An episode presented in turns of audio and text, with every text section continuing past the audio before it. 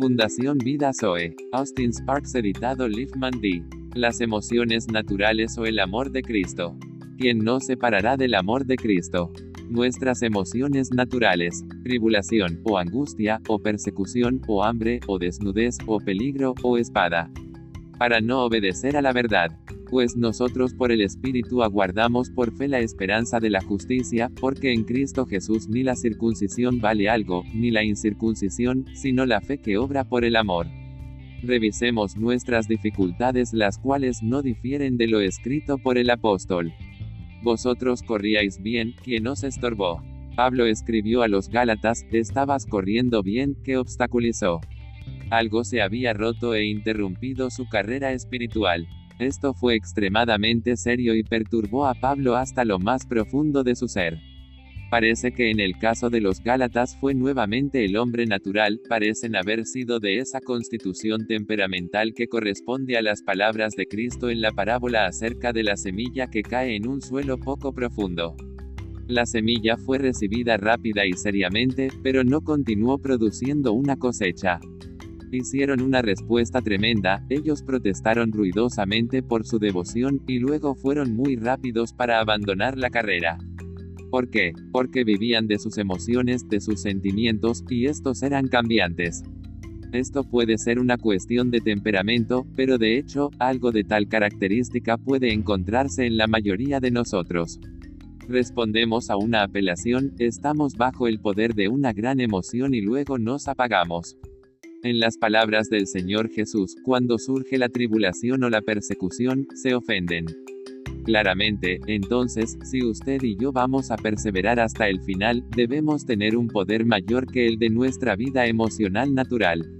La única esperanza es que pueda ser verdad de nosotros, como de Pablo, el amor de Cristo nos constriñe o restringe, hay toda una diferencia entre lo natural y lo espiritual en este asunto de la energía del amor.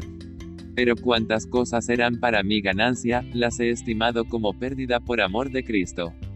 Él es el premio, así es que el amor de Cristo debe sostenernos o agarrarnos, conquistando nuestras emociones naturales por el poder poderoso del Espíritu. Nuestros sentimientos van y vienen. Pueden ser fuertes a veces, pero también pueden volverse muy débiles. Si no conocemos del poderoso amor de Cristo, nunca llegaremos al final de esta carrera agotadora. Después de todo, es el amor de Cristo el que hace la plenitud de Cristo. Si finalmente llegamos a esa plenitud, solo puede ser por la restricción y el poder de su amor. Estabas corriendo bien, ¿quién te estorbó? La respuesta es corrió con la fuerza de sus propias emociones, corrió como su respuesta entusiasta al llamado de Dios porque afectó sus sentimientos por el momento. Gálatas está dedicada a enfatizar el lugar del Espíritu Santo en la vida del creyente, ya que solo Él puede suministrar la energía necesaria de amor para que podamos seguir funcionando bien para que el Padre os dé conforme a las riquezas de su gloria, el ser fortalecidos con poder en el hombre interior por su espíritu, para que habite Cristo por la fe en vuestros corazones, a fin de que, arraigados y cimentados en amor, seáis plenamente capaces de comprender con todos los santos cuál sea la anchura, la longitud, la profundidad y la altura, y de conocer el amor de Cristo, que excede a todo conocimiento, para que seáis llenos de toda la plenitud de Dios y a aquel que es poderoso para hacer todas las cosas mucho más abundantemente de lo que pedimos o entendemos, según el poder que actúa en nosotros.